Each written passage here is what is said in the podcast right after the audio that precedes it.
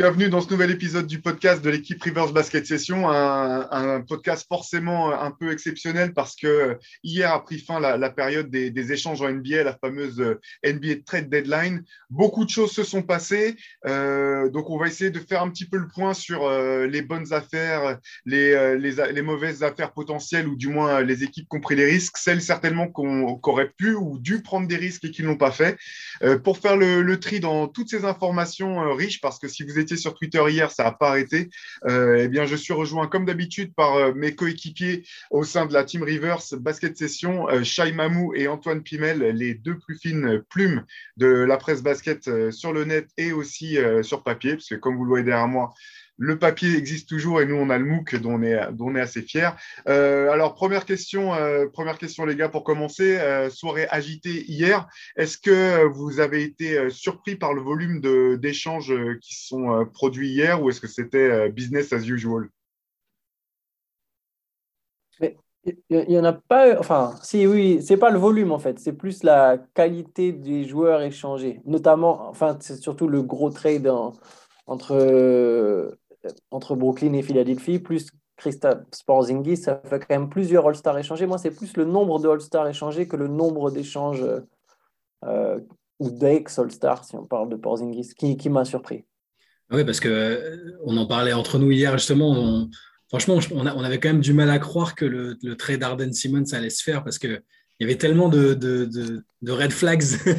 il disait c'est pourquoi, pourquoi est-ce que, Brooklyn ferait le trade maintenant, etc. Euh, enfin, pourquoi les deux équipes même euh, le feraient maintenant.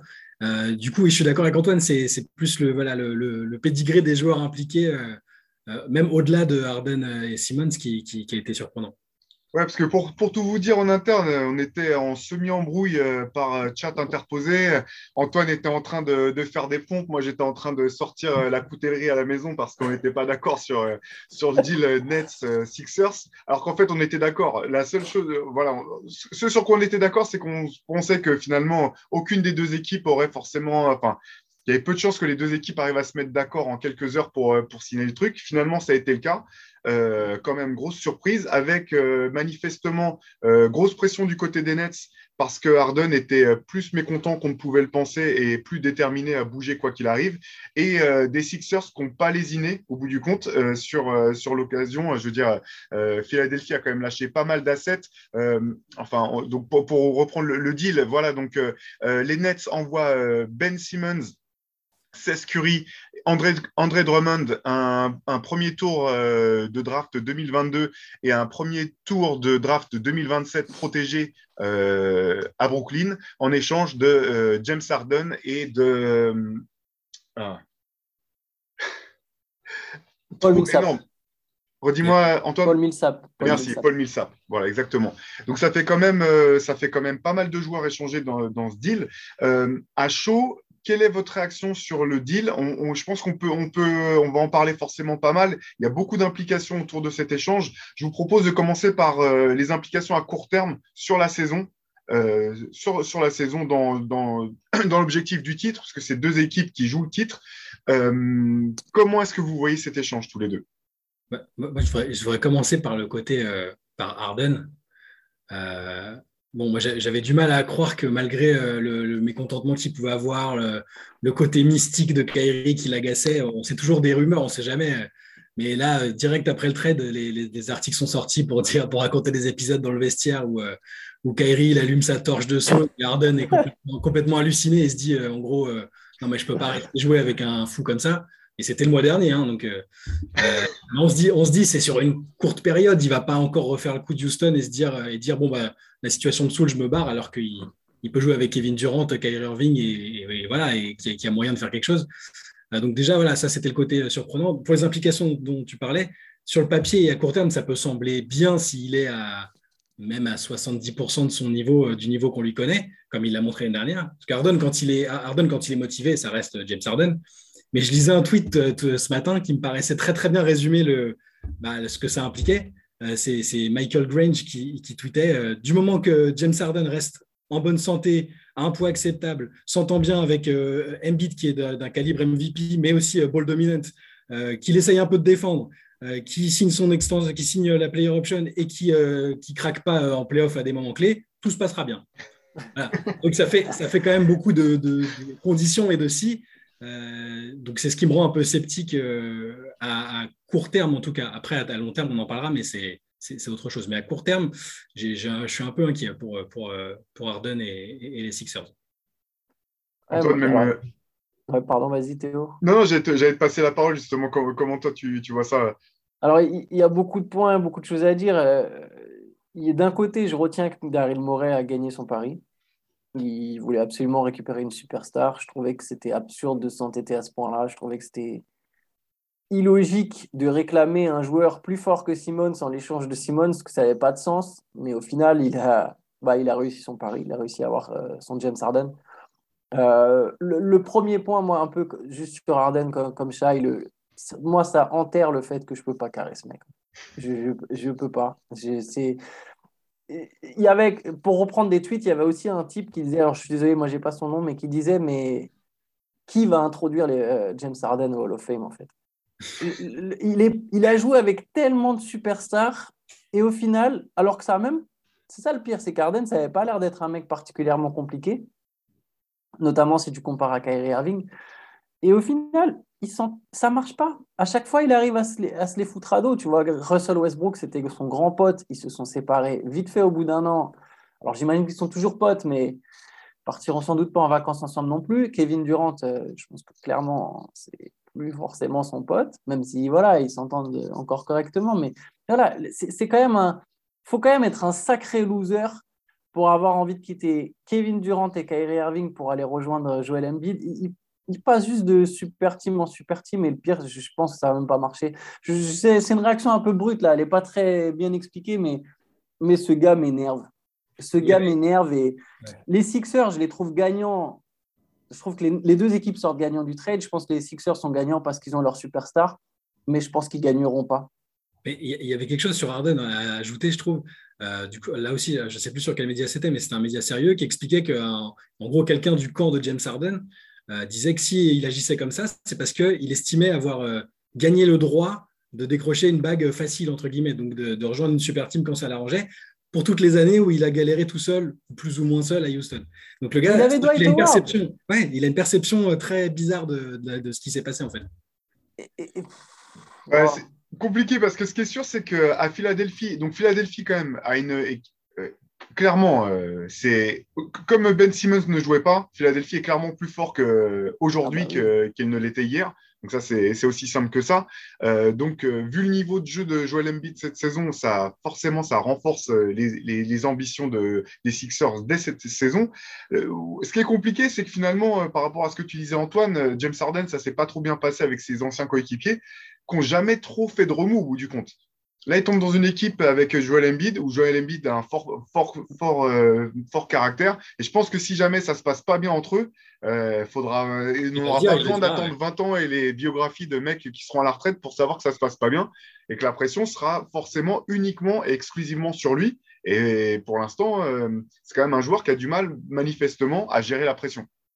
Mais je, je, pense qu'au début, ça va bien se passer pour le coup. Parce que voilà, ils sont, je pense que chacun un peu comme dans une relation, tu vois, chacun va faire les efforts au début. Mm. Ils vont, ils vont chacun essayer de s'adapter l'un à l'autre. Ils vont pas faire trop de remous quand ils vont se rendre compte qu'il y a, que c'est pas toujours facile de laisser la balle à l'autre. Je pense qu'il y a même des moments où ils seront très efficaces ensemble. Mais ils ont un super combo théorique. Mais Joel Embiid, c'est pas vraiment un joueur de pick and roll. C'est un ex, ça peut être un excellent joueur de pick and roll, mais il veut ses ballons au poste bas et à juste titre parce que c'est un excellent joueur au poste bas. Donc Harden, il va falloir qu'il accepte de lâcher la balle et de, juste attendre, parce que c'est ce qu'il fait quand il lâche la balle. Euh, je pense qu'ils seront très forts ensemble et, qu'au début, ça va marcher, mais pas assez bien pour aller jouer le titre, selon moi, même s'ils ont évidemment les armes. Et ça va être intéressant de voir qu'est-ce que ça donne au bout de deux échecs.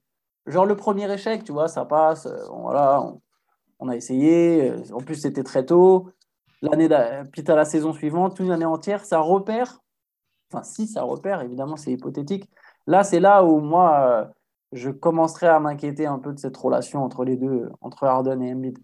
Alors, surtout, je, vais, profiter de l'occasion, euh, Antoine, pour qu'on reste un peu plus sur les Sixers. On verra, l'aspect Nets après, si, vous en êtes d'accord. Parce qu'effectivement, la, grosse question, et pour moi, la grosse pression pour les Nets, c'est qu'ils se retrouvent maintenant dans une situation où ils sont obligés de gagner cette saison ou la saison prochaine, quelque part. Si ce n'est pas le cas, ça va être extrêmement compliqué parce que, euh, on le sait, la James Harden a accepté de opt-in, c'est-à-dire d'activer euh, sa, clause euh, pour, pour la saison prochaine. Donc, il est en contrat avec les Sixers jusqu'à la fin de l'année 2022-2023. Mais après, il sera donc il sera open pour une extension de contrat.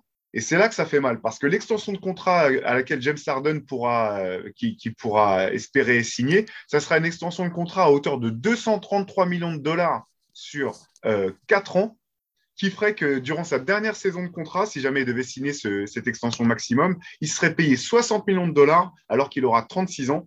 Et quand on voit à quel point c'est compliqué aujourd'hui pour les Lakers d'essayer de se débarrasser de Russell Westbrook avec le contrat qu'il a, j'ose même pas imaginer ce que pourrait représenter euh, le contrat de James Harden si si, si signe un tel contrat à 36 ans, dans la mesure où on voit déjà aujourd'hui un petit peu quand même un déclin physique, c'est un joueur qui a quasiment jamais été blessé et qui enchaîne les pépins depuis deux ans, qui a jamais eu non plus euh, manifestement forcément l'hygiène de vie la plus irréprochable.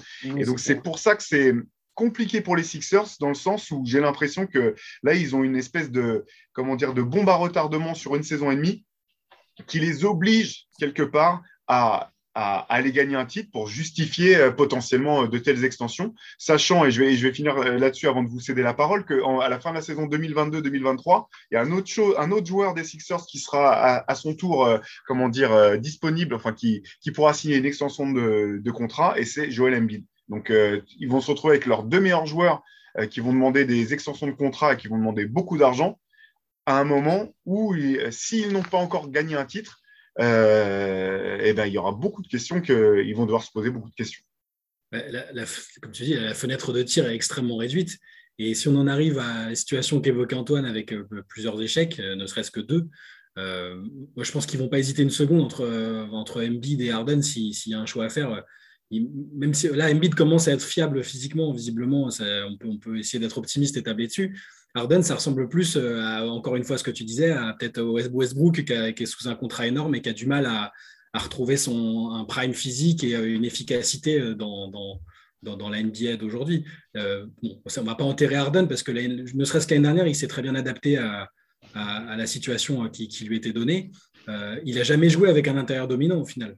Ça peut être peut-être que son jeu est capable de s'adapter et de prospérer avec un intérieur comme, comme Embiid qui est de niveau MVP et qui est dans son prime. Donc là, ça, reste à voir aussi. Mais ouais, fenêtre de tir ultra courte et, et mot de tête, euh, de tête financier euh, euh, à la fois pour, les Sixers, pour les clubs de gentlemen de, de, Philadelphie aussi, qui, qui, vont espérer que ça se passe comme ça et qu'il y ait l'extension à 60 millions. Mais ouais, compliqué.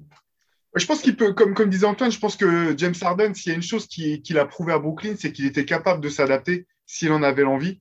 Mm. Et donc, je pense qu'effectivement, comme disait Antoine tout à l'heure, euh, lui et Joel Embiid auront tout intérêt à faire, à mettre de, de l'eau dans leur vin de manière à ce que ça fonctionne. Donc, c'est pas tant euh, sur son niveau de jeu euh, que je m'inquiète à court terme. C'est plus sur effectivement, est-ce que ça suffira pour gagner malgré tout, parce que enfin, on ne peut pas parler de James Harden et du joueur fantastique qu'il est en saison régulière sans quand même souligner le fait qu'en playoff, il n'a jamais forcément confirmé ce, niveau d'efficacité.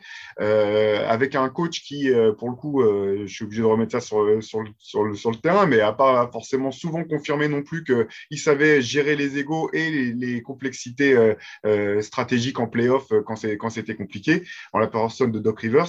Donc je m'inquiète quand même un petit peu pour, pour leur avenir, pas court terme, je pense qu'ils vont être bons. Je ne suis pas sûr qu'ils soient assez bons pour gagner le titre pour les raisons qu'on a évoquées, mais sur le long terme, ça me semble compliqué. Et tu veux dire tu, remets, tu, remets, en question le, niveau d'un coach nommé dans les meilleurs de tous les temps par la NBA euh. ah, pardon, Antoine, vas-y. non, non, je le sentais venir, bien vu, bien vu. Non, j'allais dire, je suis d'accord avec vous. Moi, je pense que les deux vont être forts. Les deux vont être forts. Ça, euh, ils vont être forts ensemble. Je suis même moins inquiet que vous, je pense, pour la fin de carrière d'Arden. Euh, moins inquiet sur le niveau de jeu. C'est-à-dire que sur le niveau de jeu, je pense que voilà. Euh, je pense qu'on ne sera pas au point de Westbrook où Westbrook, tu, te dis, mais en fait, les Lakers seraient meilleurs s'ils jouaient juste pas du tout. Tu vois je pense que Harden, il pourra encore t'apporter des choses. Euh, par contre, effectivement, sur le déclin physique, je pense qu'on le voit déjà et je pense qu'on va continuer à le voir. Et je pense que Embiid aussi est quelqu'un avec beaucoup de red flags physique, même si là, ça va mieux. Euh, il va prendre de l'âge, il est grand, il va, il va y avoir des, il a déjà des problèmes de dos, il a déjà des problèmes de genoux. ça va pas aller en s'améliorant, à mon avis, au bout d'un moment, surtout s'ils surtout s'ils vont loin en playoff. S'ils commencent à faire des longues campagnes de playoff où ça sort en finale de conférence et qu'après, il faut repartir l'année d'après, etc. Euh, moi, sur ça, sur Embiid et, Harden, je m'inquiète un peu. Je pense en fait, en plus, qu'ils ne vont même pas faire un choix entre les deux. Je pense que Daryl Morey, fan d'Arden, et il va re-signer Harden. Il va lui donner l'extension, ça me semble j'ai du mal à imaginer un monde. Je pense, oui, voilà, je pense Ils sont obligés de garder les deux. C'est ça, ne serait-ce que pour justifier ce transfert, il, va falloir garder les deux. Et à un moment, comme tu as dit, ils vont se retrouver avec un effectif où Arden et Embiid vont prendre énormément de place et où il va falloir autour juste construire en remplissant. Euh, je trouve ça très bien qu'ils aient réussi à garder Tyrese Maxey euh, et qu'il ne l'ait pas inclus dans le deal. Par contre, Tyrese Maxey, c'est un joueur qui va avoir du mal à jouer avec James Harden pour le coup. Qui, lui, sa progression, euh, ou en tout cas, c'est pas va, c'est pas seulement qu'il va avoir du mal, c'est qu'il va devoir jouer dans un autre rôle. Alors, il en est capable et ça va peut-être marcher. Et comme c'est un bon joueur, ça sera intéressant. Mais il va pas pouvoir se développer pleinement dans ce rôle de, porteur de ballon parce que voilà, il a le potentiel, lui, pour être justement dans le même profil que James Harden. Alors, peut-être pas aussi fort que James Harden, mais il a le potentiel pour devenir un joueur comme ça. Et surtout, voilà, euh, Tyrese Maxey, Mathis Tibul, c'est aussi des deux jeunes qui, à un moment, vont avoir une extension à signer. Euh, ils pourront peut-être pas garder les deux. Alors, il pourrait, en explosant, tu, peux re-signer tes propres joueurs en, passant au-dessus du cap, mais tu te retrouverais avec des taxes absolument énormes à payer. Je pense qu'ils vont devoir aussi faire des choix. Ils ont, ils ont transféré leurs deux pics. Enfin, c'est surtout celui de 2022 qui compte pour tout de suite, donc il n'y aura pas forcément des rookies toujours à rajouter. Moi, j'ai peur que voilà, que ça soit fort, mais pas assez fort pour gagner le titre et qu'au final, bah, voilà, dans deux ans, cette, cette équipe se retrouve piégée avec un duo qui marche pas des masses, même si les deux sont brillants et qui se sont juste condamnés euh, pour avoir à tout prix euh, tenter le coup. Je suis pas sûr qu'Arden en fait soit la bonne superstar pour aller chercher un titre en fait. Ça s'arrête là. Eh ben oui, ben, l'avenir le dira. Après, bon, c'est vrai qu'il faut souligner le fait que quand si tu, si tu joues, c'est pour essayer d'être champion. Donc je comprends quand même malgré tout. Tu maximises tes chances. Voilà. Ça, je, comprends la décision des Sixers de tenter quelque chose dans la mesure où manifestement Ben Simmons euh, était prêt à pas rejouer euh, de la saison. Donc euh, c'est simplement voilà pari risqué. Je vous propose qu'on parle un petit peu du, côté de, Brooklyn. Brooklyn, moi à titre personnel, je trouve que c'est un deal qui est vraiment très intéressant pour, pour les Nets. Euh, je trouve qu'ils s'en sortent plutôt pas mal du tout avec euh, en récupérant Ben Simmons euh, pour peu qu'il retrouve rapidement son niveau de jeu, le niveau de jeu qui était le sien, ne serait-ce que la saison dernière. Il va tout de suite booster leur défense. Je pense que effectivement, défensivement, il, y aura un effet immédiat en termes de, défense du côté, du côté des Nets. la présence de Ben Simmons leur permettra aussi, je pense, de clarifier un petit peu leur rotation à l'intérieur parce que c'est un joueur qui prend énormément de rebonds aussi. Et donc ça, c'est un, atout euh, pour, euh, pour Brooklyn que je trouve pas négligeable. Et le fait d'avoir récupéré en plus de, futurs euh, tours de draft qui pourront leur permettre, à, l'inverse des Sixers, bah, de continuer d'aménager un petit peu le roster en fonction des joueurs qu'ils auront, le fait d'avoir récupéré Seth Curry me semble également une excellente nouvelle, surtout en l'absence de Joe Harris, qui est toujours blessé avec des, tas de pépins. au bout du compte, j'ai l'impression que les Nets se retrouvent avec un effectif plus équilibré et, peut-être qu'il y aura certainement besoin peut-être d'un temps d'adaptation plus long peut-être que celui de, James Harden aux Sixers, mais sur le moyen terme, je, trouve que ça prolonge finalement la, fenêtre, de, la fenêtre de tir des, Nets sur, sur, le moyen terme. Sur le, sur le court, même court moyen en fait, parce que parce que Simmons, dans, l'idée, euh, la situation est un peu floue, on ne sait pas exactement euh, où il en est physiquement, mentalement. Euh, il y a la théorie qui dit qu'il va, enfin, va très bien, qu'il voulait juste se barrer et qu'il continue de s'entraîner. D'ailleurs, il, sait, il s'est entraîné, on le sait. C'est ce qui avait fait douter les, Sixers de sa, de, sa bonne foi. là, on entend dire qu'il va revenir tranquillement et qu'il sera là pour la fin de saison. En gros, hein, va, je pense qu'il va, il va rejouer. C'est un jeune joueur en plus. Il est pas, et, à court moyen terme, le, le fit, il a l'air très très bon quand même. Euh, il va, déjà, il va, je pense qu'il va rejouer poste 4. A priori, si Kyrie est là, euh, que ce soit là, bon, là, il y a encore les restrictions sanitaires, mais dans, un monde où, euh, où, ça s'est allégé, tu as, Kyrie meneur, Simon 104, KD en 3, c'est bon. Curry, Curry aussi. Hum, les Nets, ouais. Bah, là, comme ça, en regardant en brut avec les autres apports dont tu parlais, Théo, que ce soit en tour de draft ou, avec même Drummond, qui reste quand même un joueur pas horrible. Bah, les Nets me paraissent presque gagnants euh, du trade. Ouais, je suis d'accord. Je pense que les deux sont gagnants, mais oui, si, on étend un peu la durée sur, la durée, et je pense qu'aussi, exactement comme vous avez dit tous les deux, que les Nets seront gagnants. Euh, je, voilà, on ne va pas revenir sur le truc d'hier, mais moi, je trouvais que les Nets auraient pu attendre l'été pour le faire et au moins tenter leur chance au moins une fois avec un trio. Ils ont joué que 16 matchs avec Arden, Durant et Kyrie et ils ont gagné 13. Je trouvais ça dommage de ne pas faire une campagne de plus, mais ceci étant dit, clairement, ce move, il, leur renforce, il les renforce sur, tout leur, sur trois points faibles, leurs trois principaux points faibles. Mm. Ils avaient besoin d'une défense de, de, défense, ils ont un défenseur d'élite. Ils avaient besoin de profondeur ils ont là un effectif plus profond, mieux équilibré, et ils avaient besoin de complémentarité. Et Ben Simmons, au final, est plus complémentaire de Kyrie et de Durant que, James Harden, même si voilà, ça, perd entre guillemets en talent.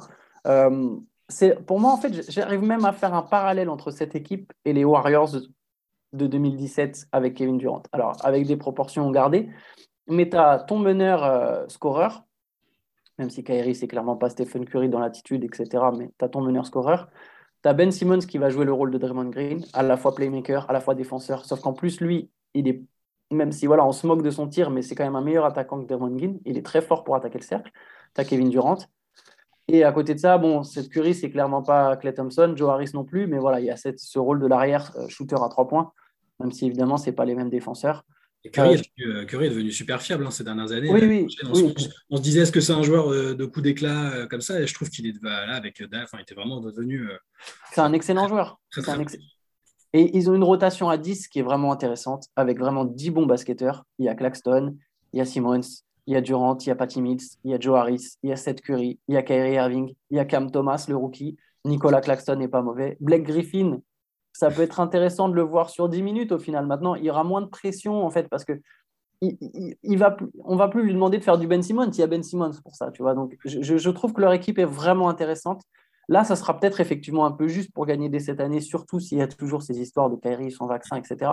Mais si l'an prochain, on se retrouve avec plus les règles à New York et vraiment Ben Simmons a le temps de se remettre dans le rythme et de s'adapter, faudra faire très attention à cette équipe. Il y a, le, poste, le, poste 5 qui peut poser question un peu. Il faut voir avec Pour moi, il faut jouer small ball. Ben Simmons dans le rôle de Draymond Green. Alors, pas dans le 5 majeur, mais quand il va falloir finir les matchs, Ben Simmons en 5, Kevin Durant en 4. Il leur manque... Ils ont Aldridge aussi. J'avais oublié, ils ont Aldridge. Ou peut-être ça sera Aldridge qui jouera pivot avec Ben Simmons, parce qu'Aldridge peut tirer le cercle et tirer le jeu.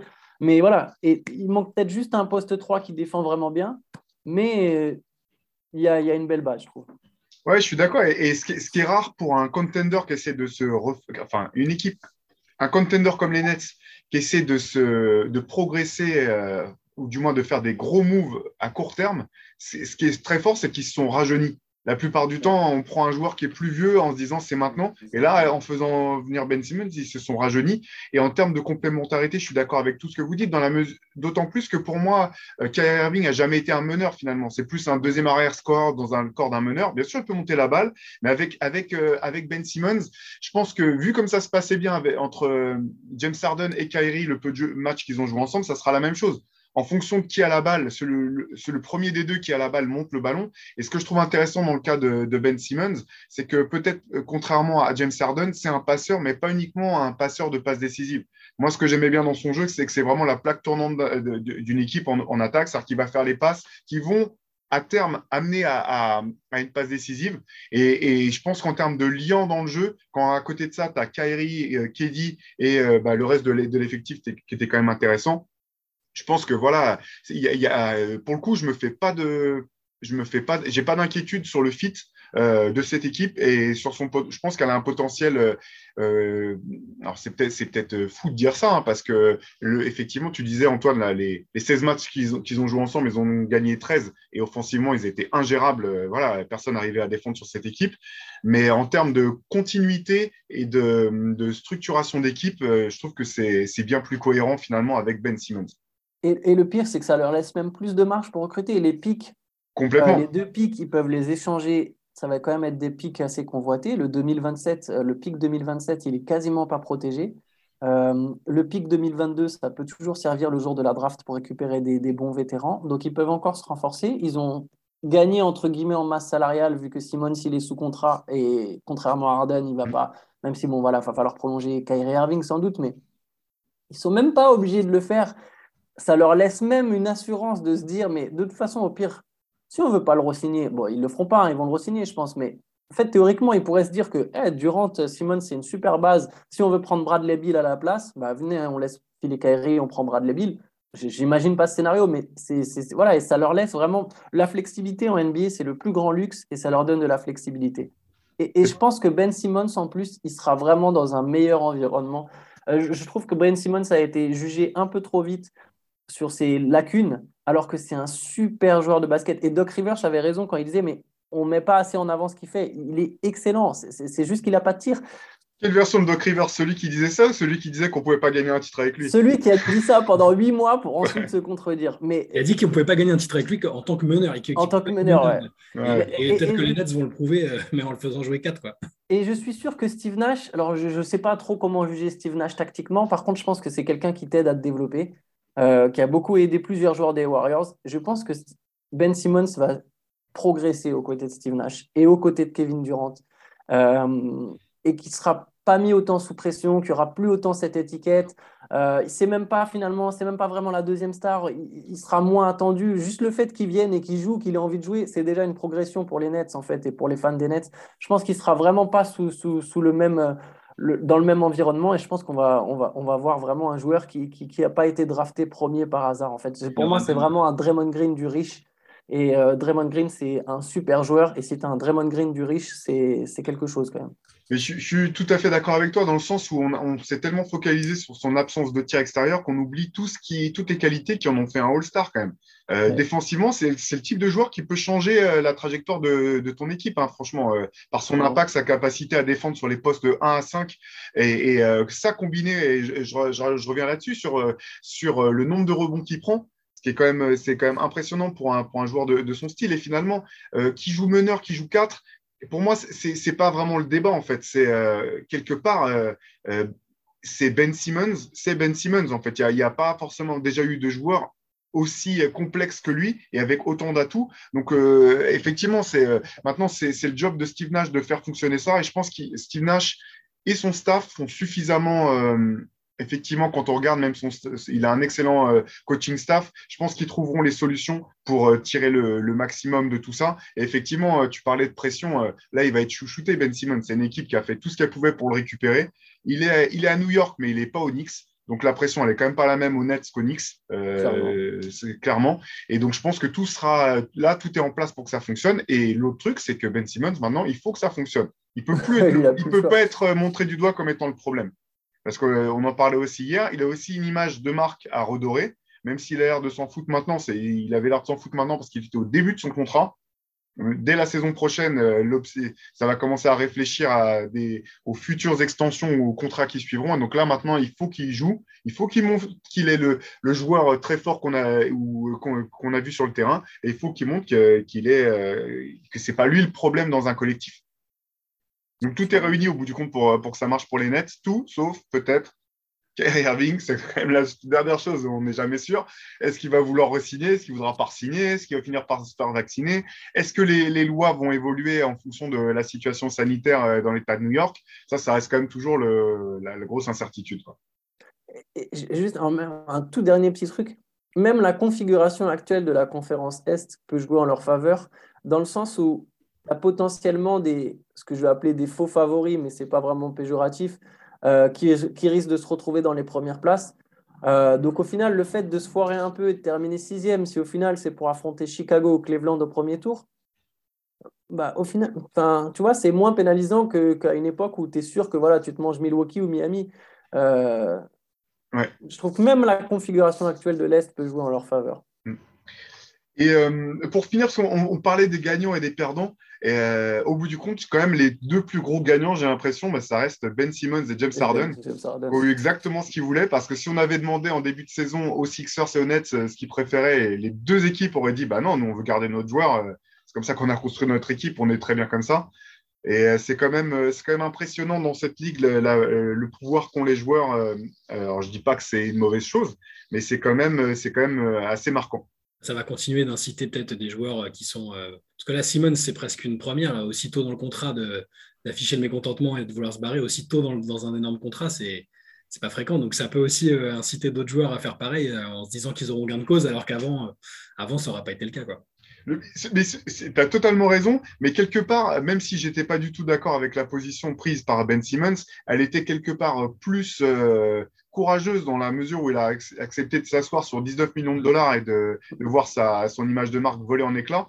Parce que ce qui a visiblement fait peur au net, c'est que James Harden leur fasse une James Houston, en gros, c'est-à-dire dire non, non, mais moi je vais venir, hein, pas de problème, je serai là, et es, mais en mettant 12, euh, de, 12 d'implication euh, et de juste euh, voilà, venir avec une, une attitude je m'en foutiste au maximum. Et là, bah, tu as le joueur et tu es obligé de le payer malgré tout. Donc c'est quelque part ce ce mode de pression-là, je trouve le plus, euh, le plus dangereux euh, par rapport à, l'équilibre de la vie.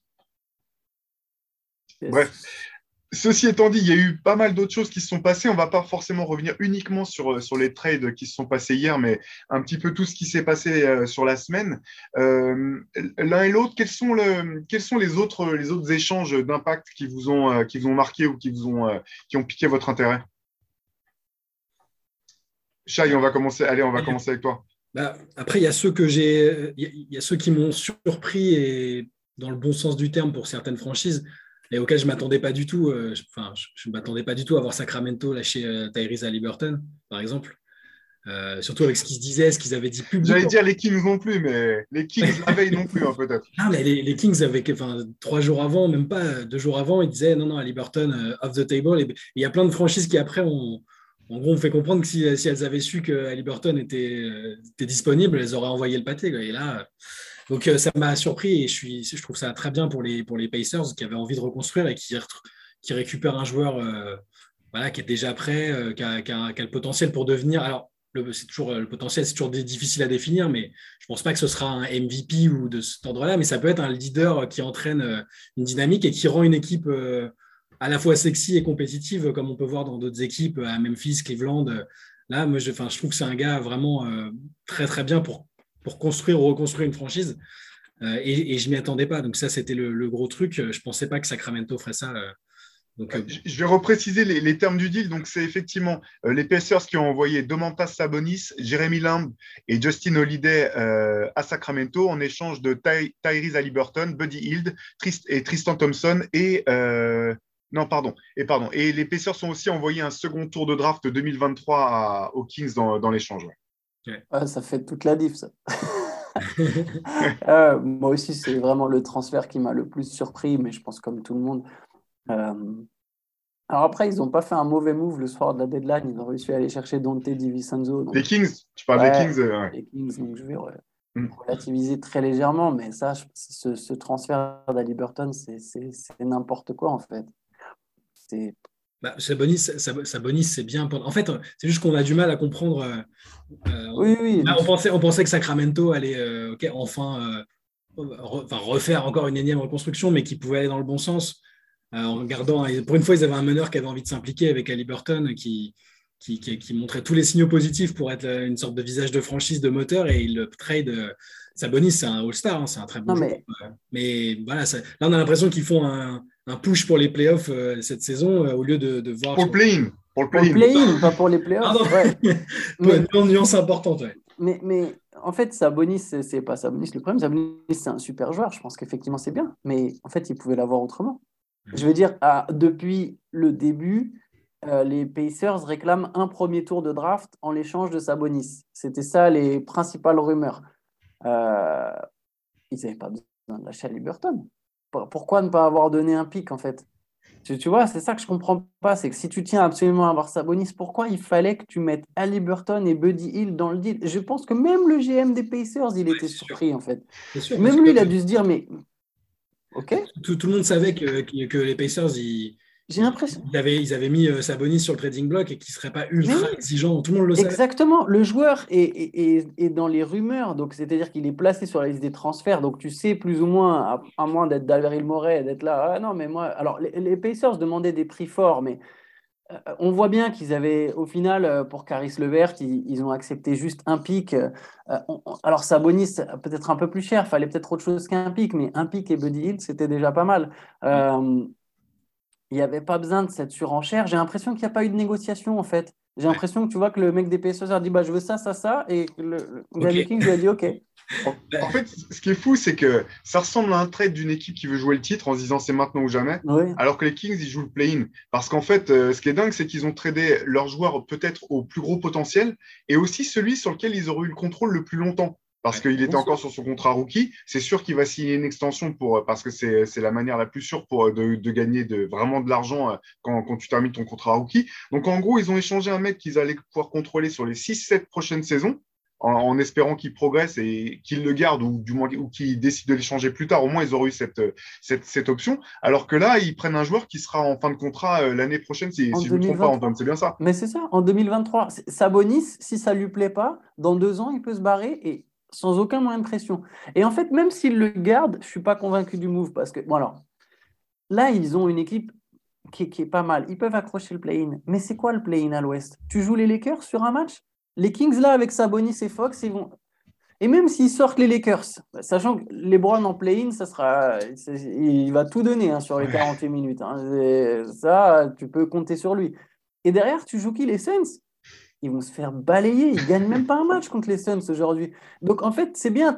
Tu seras là, OK, tu as mis fin à 15 ans. Alors, souvent, on, encourage les équipes à effectivement jouer la gagne, à quand même se montrer compétiteurs. Les Kings, ils n'ont pas joué les playoffs depuis 15 ans. Mais tu n'as pas un supporter des Kings qui va te dire Ah oui, oui, moi, je veux absolument qu'on joue les playoffs cette année pour se faire torcher par les Suns, mais en échange, on, libère euh, à Liberton.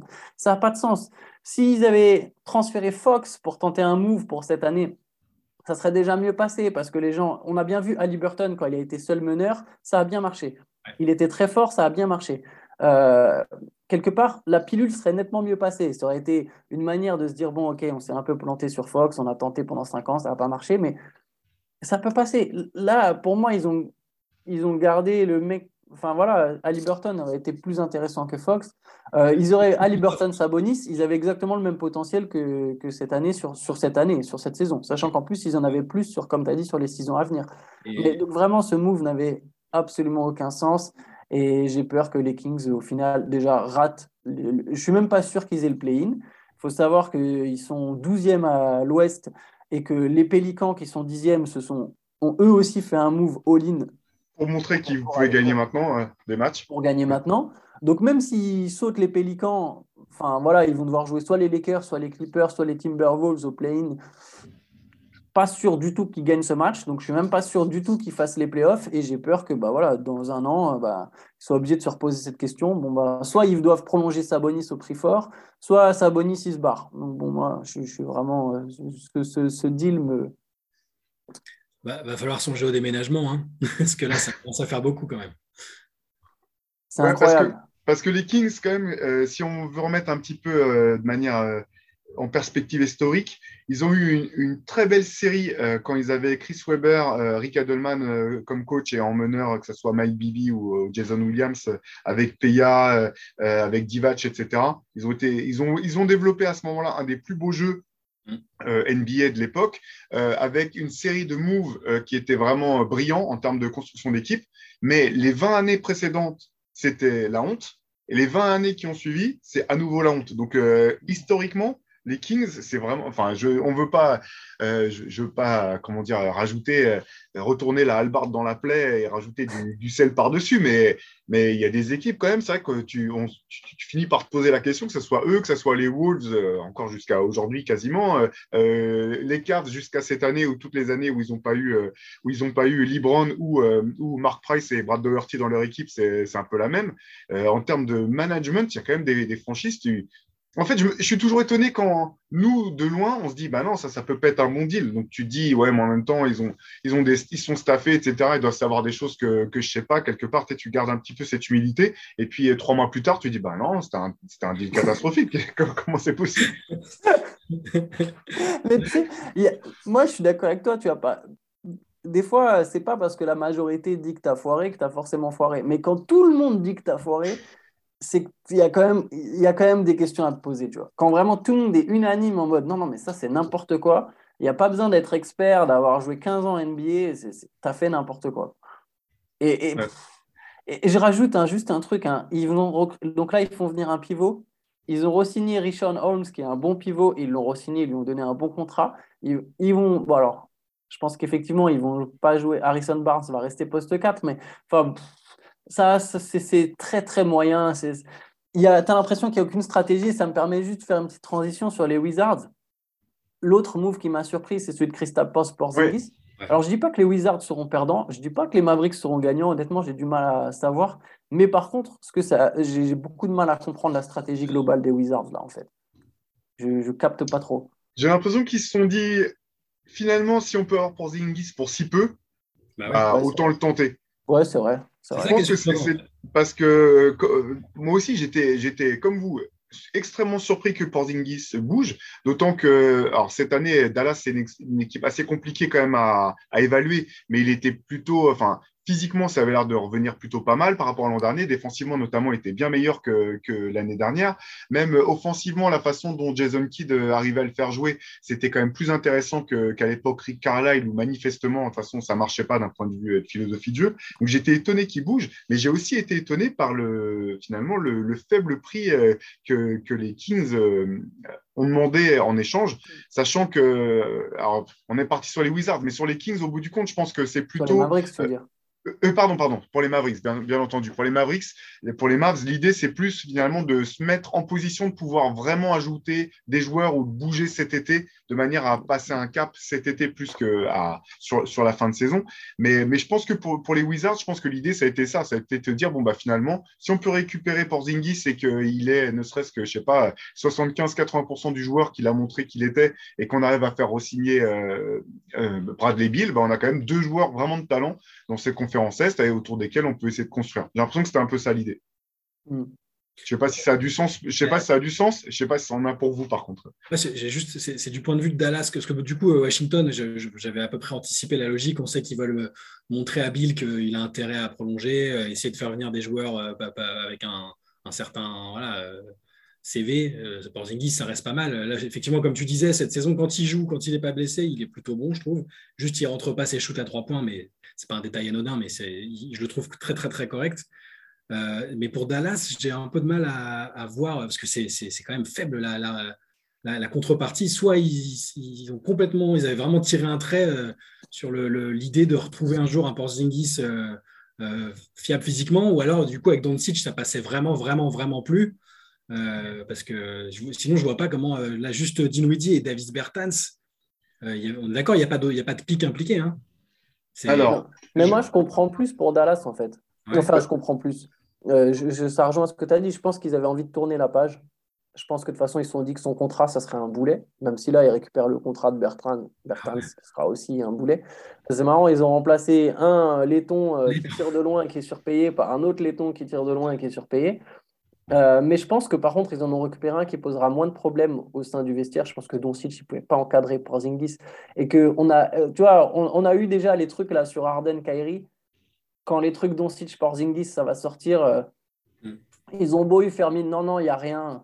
Je pense que si Cuban était arrivé au point de déclarer publiquement, ouais, c'est vrai qu'ils s'entendent pas très bien, je pense que Doncic, tu ne pouvais pas le saquer. Est-ce qu'il ne pouvait pas attendre l'intersaison pour le trader Parce que, En fait, le Là, Dallas, c'est plutôt pas mal et tu te dis, bon, on tente, on tente le, problème, le, problème pour Dallas, c'est qu'ils allaient se retrouver dans une situation compliquée à la fin de saison parce qu'ils ont euh, Dorian Finney-Smith et euh, Jalen Bronson qui sont en fin de contrat. Et donc, la, question qui allait se poser, c'est est-ce qu'on doit signer les deux? Si on signe les deux, on n'a plus du tout d'espace euh, de, mm. de, de, flexibilité salariale pour ajouter quoi que ce soit. Donc, notre équipe, c'est ça.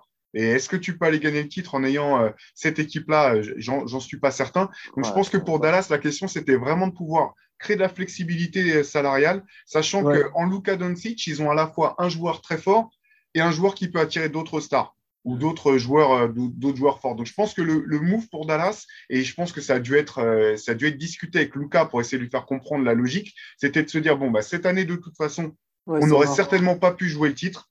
Donc, on va faire un demi-pas de, recul euh, pour la fin de saison pour essayer de mieux préparer l'avenir. Moi, c'est la logique que je, vois du côté de Dallas. Ils ont prolongé, prolonger Finney Smith d'ailleurs dans la foulée. là. Bah, l'un ou l'autre, parce que les deux vont demander beaucoup d'argent ou essayer de les impliquer dans un sign and trade pour récupérer euh, des joueurs. Euh. Finney Smith, je crois que c'est validé. Hein. la prolongation, elle est actée maintenant. il, va, ah, il, va, bien prolonger. Hein.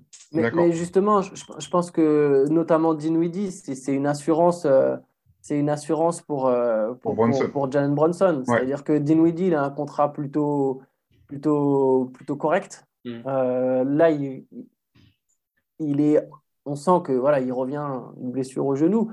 Mais co- comme tu as dit, je, suis entièrement d'accord avec toi, Théo. Je pense que c'est une manière de dire bon, ok, cette année, de toute façon, on ne va pas rivaliser avec Phoenix euh, euh, ou, ou Milwaukee, etc.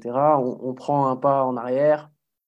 On tente de, se reconstruire l'été. Euh, Si, si Bronson il demande trop, ben voilà, on, on garde Dinwiddie qui est sous contrat, qui est en plus un contrat qu'ils peuvent encore refiler par la suite. Et Dinwiddie, s'il retrouve son niveau de jeu, c'est quand même un super deuxième playmaker.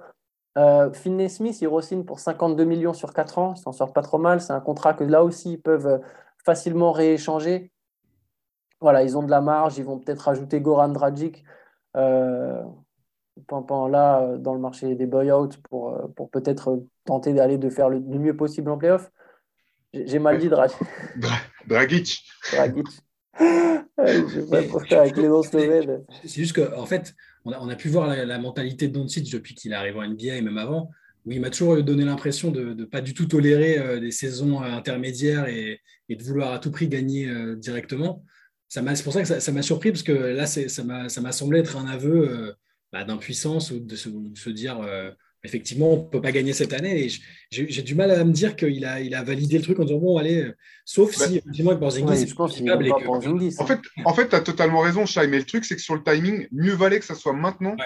Le moment où tu te trouves dans une saison où tu peux rien faire, que dans deux ans, quand Dragic sera, quand, quand euh, Doncic approchera de la, la fin de son, son, de son contrat ou sera suffisamment avancé dans son contrat pour dire non, c'est n'importe quoi, on n'a pas de flexibilité, on peut aller nulle part avec les mecs que vous avez assemblés, moi je me barre.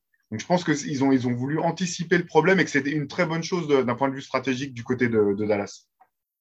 Oui, mais- mais- mais je pense que le contrat, ils ont admis que c'était une erreur. Ils ont lâché des pics. Porzingis, c'était une erreur. Ils ont tenté le coup, ça n'a pas marché.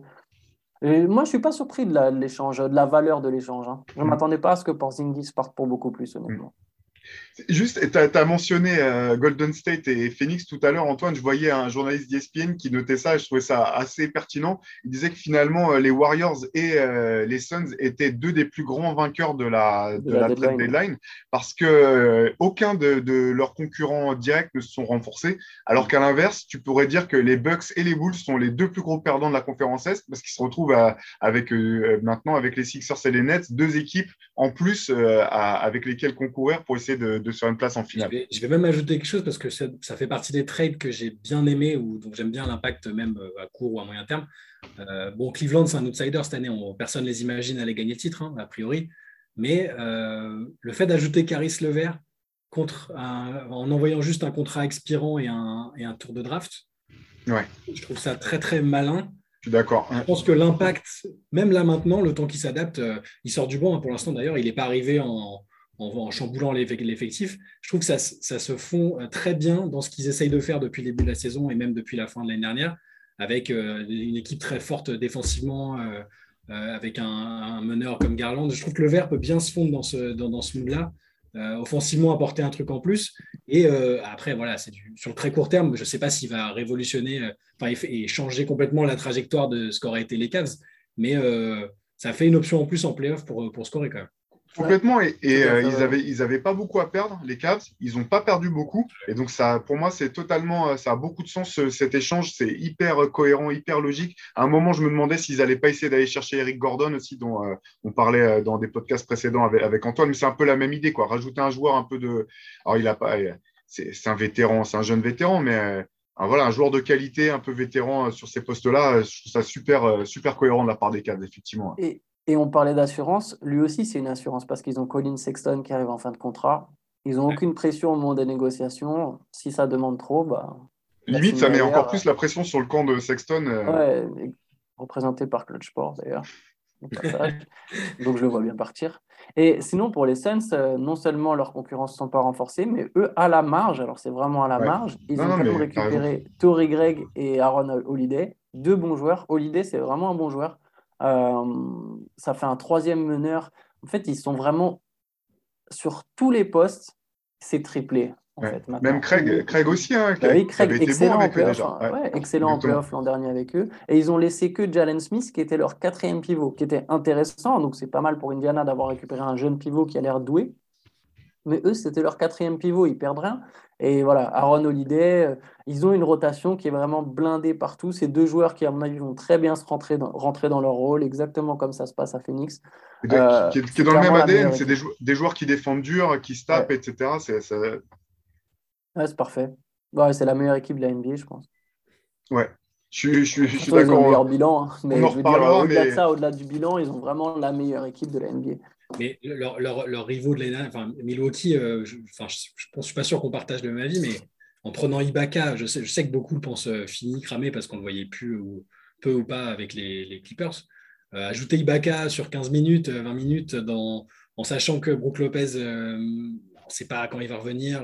Ou s'il va revenir même. Voilà. Oui, je, apparemment, il va pas revenir. Je trouve que c'est pas mal du tout euh, pour Milwaukee. Hein. Si, si Ibaka euh, se cantonne à ce qu'il sait faire de bien euh, avec son expérience, il a déjà gagné. Je trouve que c'est un renfort aussi, franchement, pas mal. C'est dans leur philosophie en plus. Oui il, correspond à leur philosophie. Euh, il a les qualités qui les intéressent. Ce qui m'inquiète avec Ibaka euh, sur son niveau de, performance, c'est euh, sa capacité aujourd'hui à pouvoir répéter les bonnes performances, notamment en playoff, notamment dans des séries qui risquent d'être longues pour, pour Milwaukee.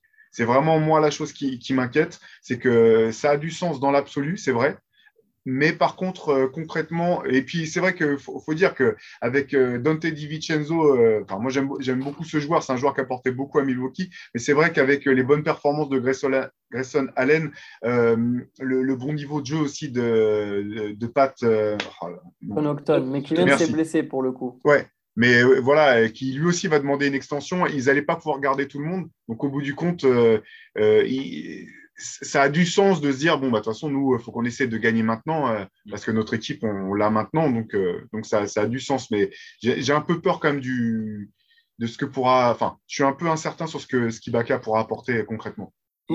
Moi ce que ça me ce que, comment dire ce à quoi ça me fait penser c'est que ils ont quand même sans doute fait une erreur en laissant filer PJ Tucker. Enfin c'est pas sans doute en fait. Ils ont fait une erreur et je pense qu'ils s'en rendent compte et ils essayent de combler le, vide qu'ils ont, voilà, qui, est laissé par, par PJ Tucker. Oui, c'est sûr. Et vas-y, pardon, je, je, repensais du coup à un trade dont on n'a pas parlé, mais c'était le premier, c'est celui qui a lancé un peu le, qui a lancé la dynamique de, la deadline. Euh, celui de McCollum. Euh, ah bah j'allais y venir, ah, parfait.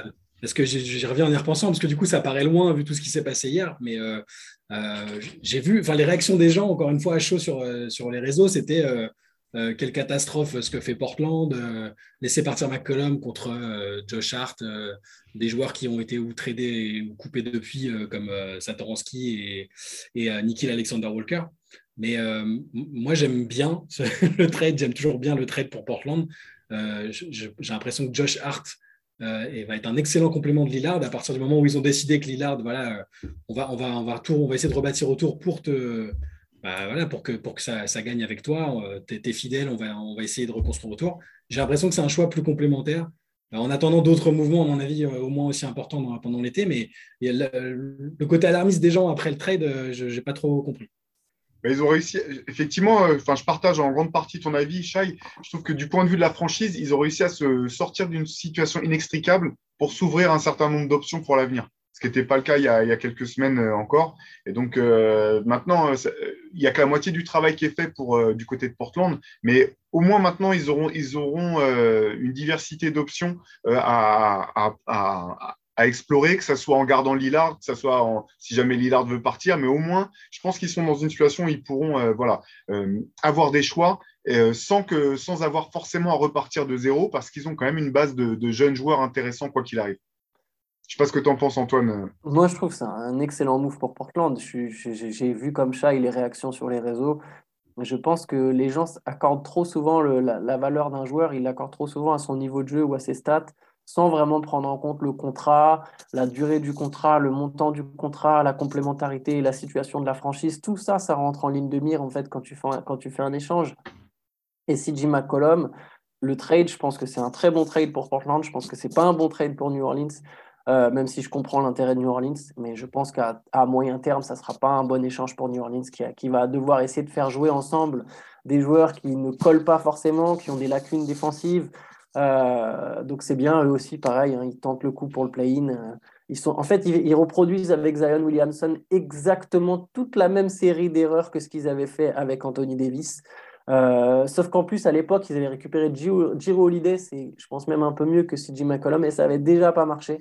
Et je pense qu'ils sont en train de faire exactement la même chose et que ça va de toute façon aller dans le mur à un moment. C'est le panic move d'un, GM, qu'on sait menacer. Enfin, Griffin, était, tout le monde sait qu'il était sur un siège éjectable.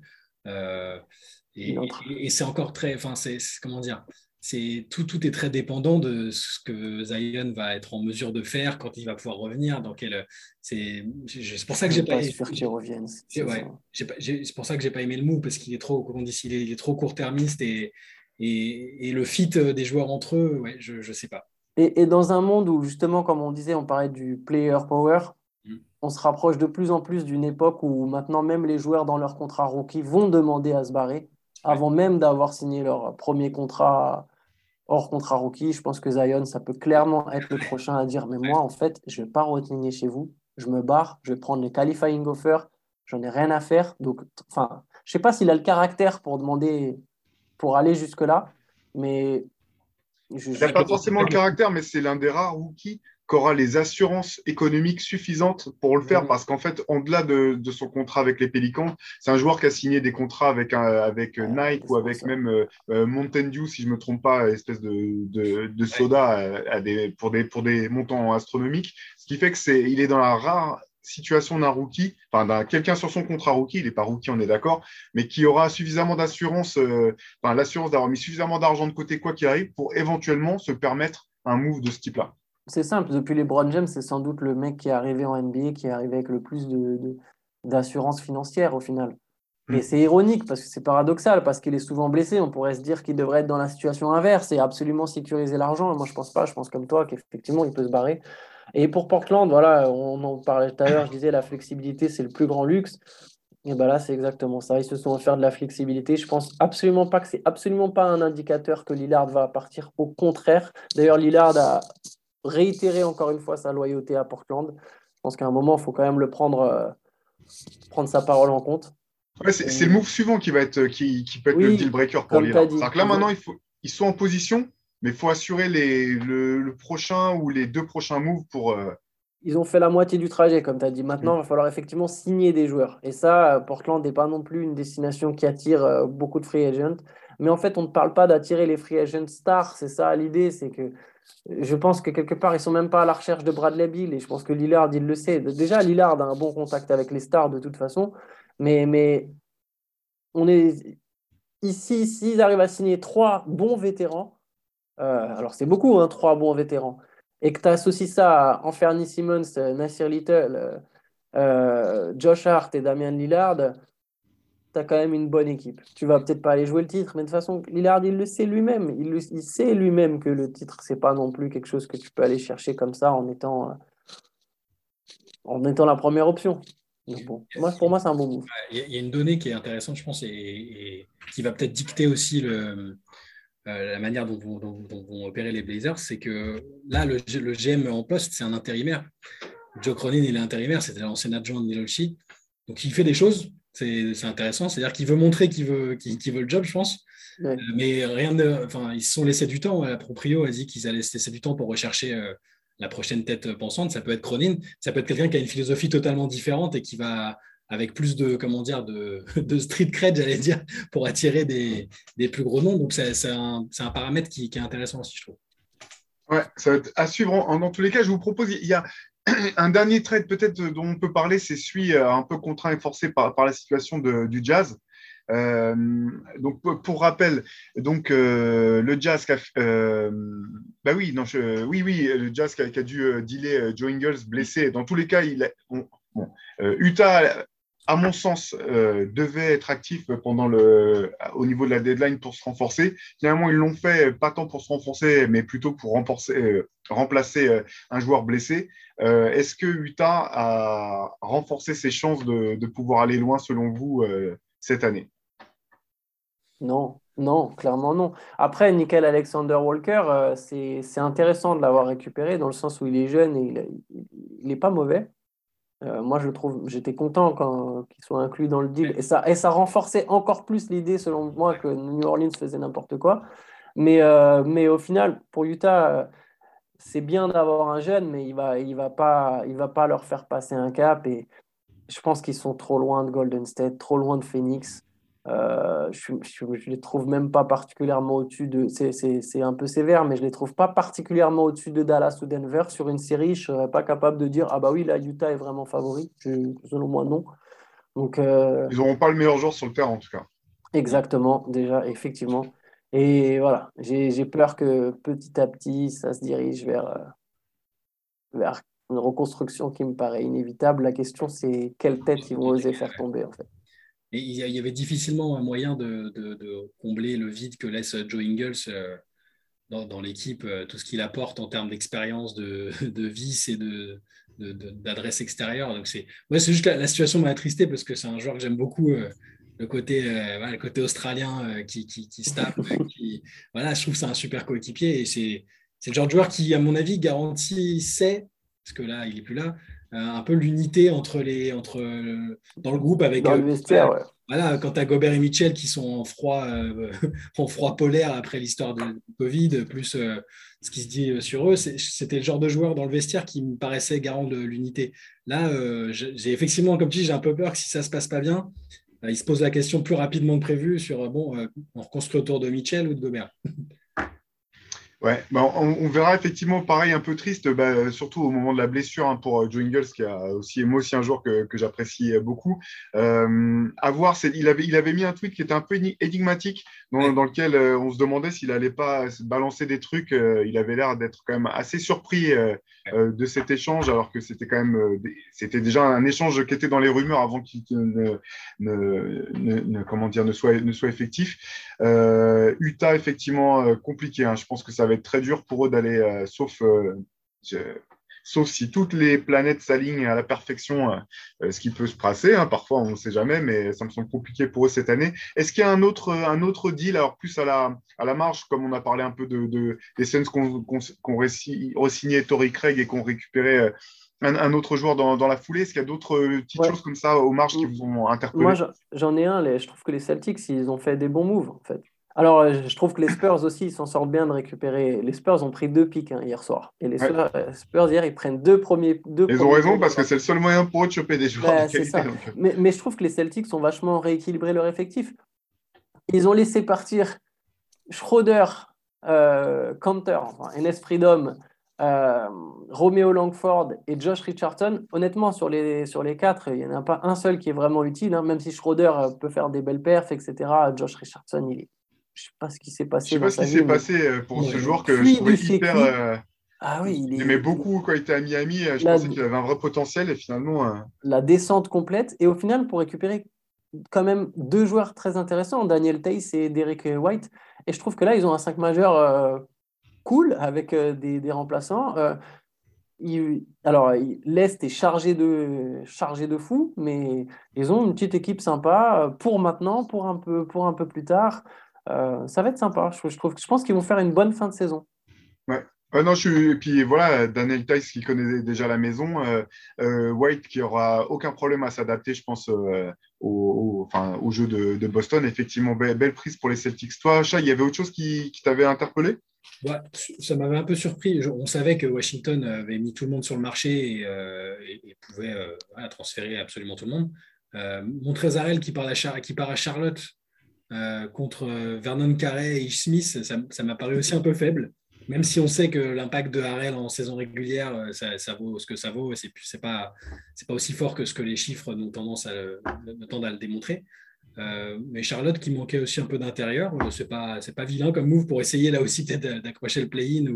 C'est toujours c'est marrant à quel point le play-in a redistribué la, façon dont opérer les franchises, que ce soit pour la free agency, la deadline autour de la deadline, c'est c'est devenu un objectif et en, ça, euh, je pense que c'est une réussite pour Silver. Euh, ça a créé du mouvement, ça a créé de, la compétitivité. Après, on aime ou pas, hein, c'est particulier, mais c'est de ce genre de move là comme ça, ça me fait penser à ça. Mais pour le coup, pour, pour Charlotte, je trouve que ce, ça a beaucoup de sens parce qu'effectivement, c'était le, poste sur lequel il fallait qu'il se renforce euh, dans tous les cas. Et c'est important pour une équipe comme ça en construction bah, de s'aguerrir, de jouer les playoffs, les, même les play-ins si on veut, euh, voir un peu de quoi sont faits vraiment euh, les joueurs.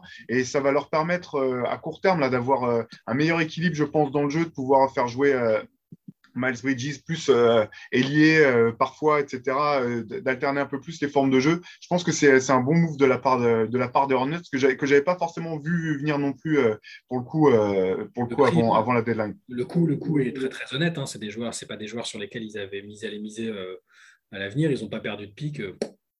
Non, c'est parfait. Ils avaient besoin de scoring en plus en sortie de banc et tout. C'est c'est impeccable. Ça va leur aider à gagner des matchs. Ils sont sur six défaites de suite. Ils ont besoin de se relancer. C'est bien pour eux. Bon, ben voilà, je pense qu'on a fait le tour à peu près de tous les, échanges les plus marquants euh, euh, de, bah, de, la période des transferts. Euh, on aura les yeux braqués sur les Nets et sur les Sixers au, match par match, au tweet par tweet, au sub-tweet par sub-tweet dans, dans, les jours et les semaines qui vont venir. en tout cas, ce qui est sûr, c'est qu'à l'Est, les choses sont toujours aussi incertaines en, ce qui concerne les playoffs. La fin de saison, je pense, risque d'être folle parce que maintenant, tous les matchs vont compter. Et entre au-delà du play-in, là, ça va être vraiment intéressant de voir euh, bah, les, Nets, les Sixers, euh, les Bucks, euh, ouais, toutes les équipes du, taux, du, haut du, classement à l'Est. Je pense que ça va être vraiment passionnant à suivre. Pour euh, tout le détail des trades, euh, je vous engage à aller sur Basket Session. Euh, vous trouverez tous les échanges qui ont été faits. Antoine Pimel vient de, vient de poster un article juste avant qu'on enregistre ce podcast dans lequel il a donné les notes de la rédaction concernant chacun des, des, échanges qui ont pu être, être faits. Et nous, bah, on vous donne rendez-vous comme d'habitude pour un nouvel épisode du podcast dès la semaine prochaine. D'ici là, portez-vous bien et à la semaine prochaine. Ciao. Ciao.